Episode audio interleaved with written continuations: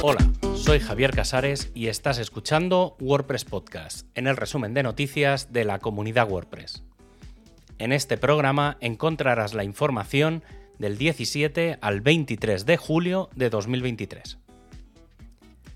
Como cada vez que llega una RC, es decir, una versión candidata, comenzamos a saber todas las novedades de esta versión.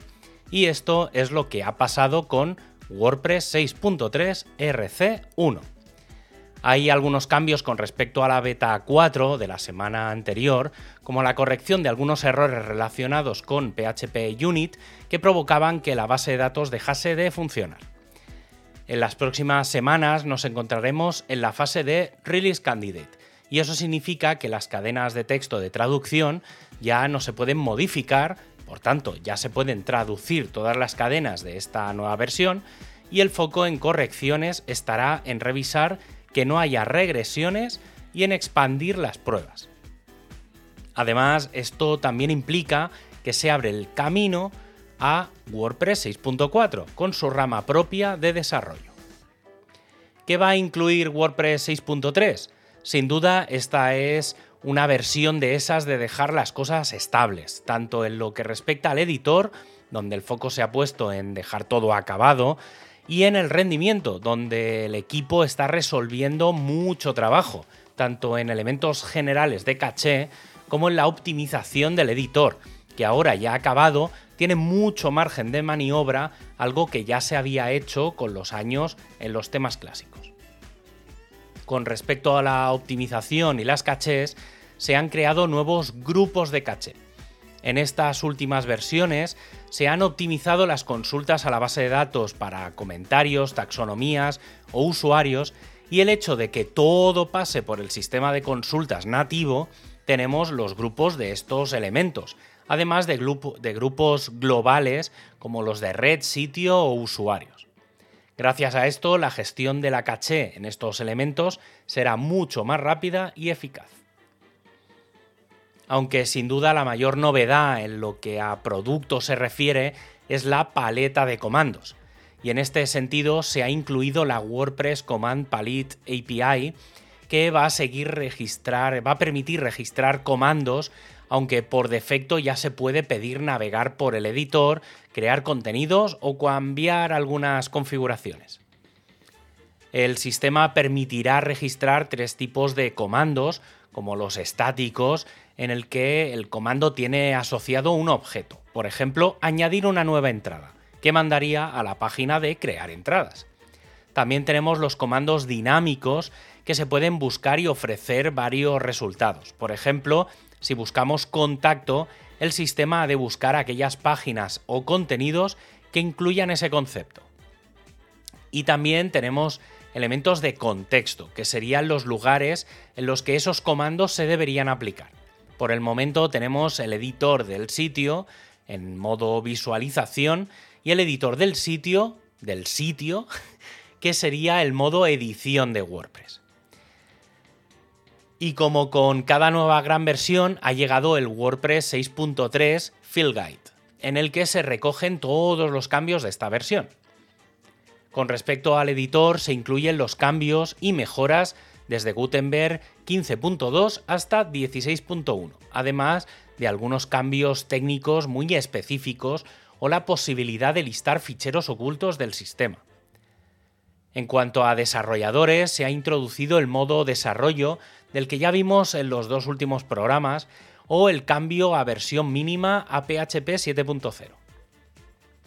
En cuanto a accesibilidad, se han aplicado más de 20 mejoras en el editor del sitio, más de 5 a la vista de lista, más de 30 a lo relacionado con bloques y una docena al panel de administración y a los procesos de instalación y actualización. La nueva Block Selectors API, que viene de unos experimentos desde WordPress 5.8, va a permitir la aplicación de estilos a un nivel ínfimo, casi dando soporte a cualquier elemento dentro de cualquier bloque.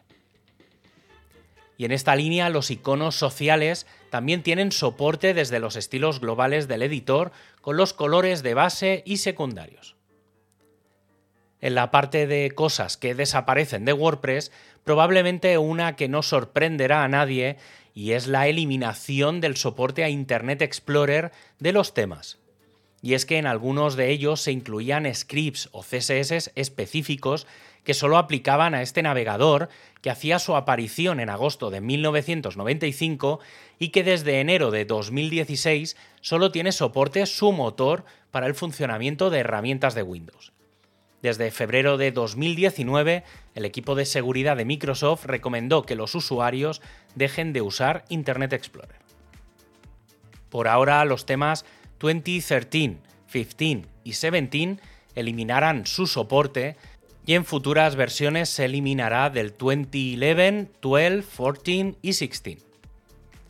Y en la lista de otras cosas que podrían ser interesantes, tenemos mejoras con los iframes en el editor, mayor soporte a TypeScript por parte de los plugins en el editor, la posibilidad de arrastrar imágenes desde el inserter a un bloque de imagen o una nueva zona en el sidebar del editor donde poder incluir contenidos.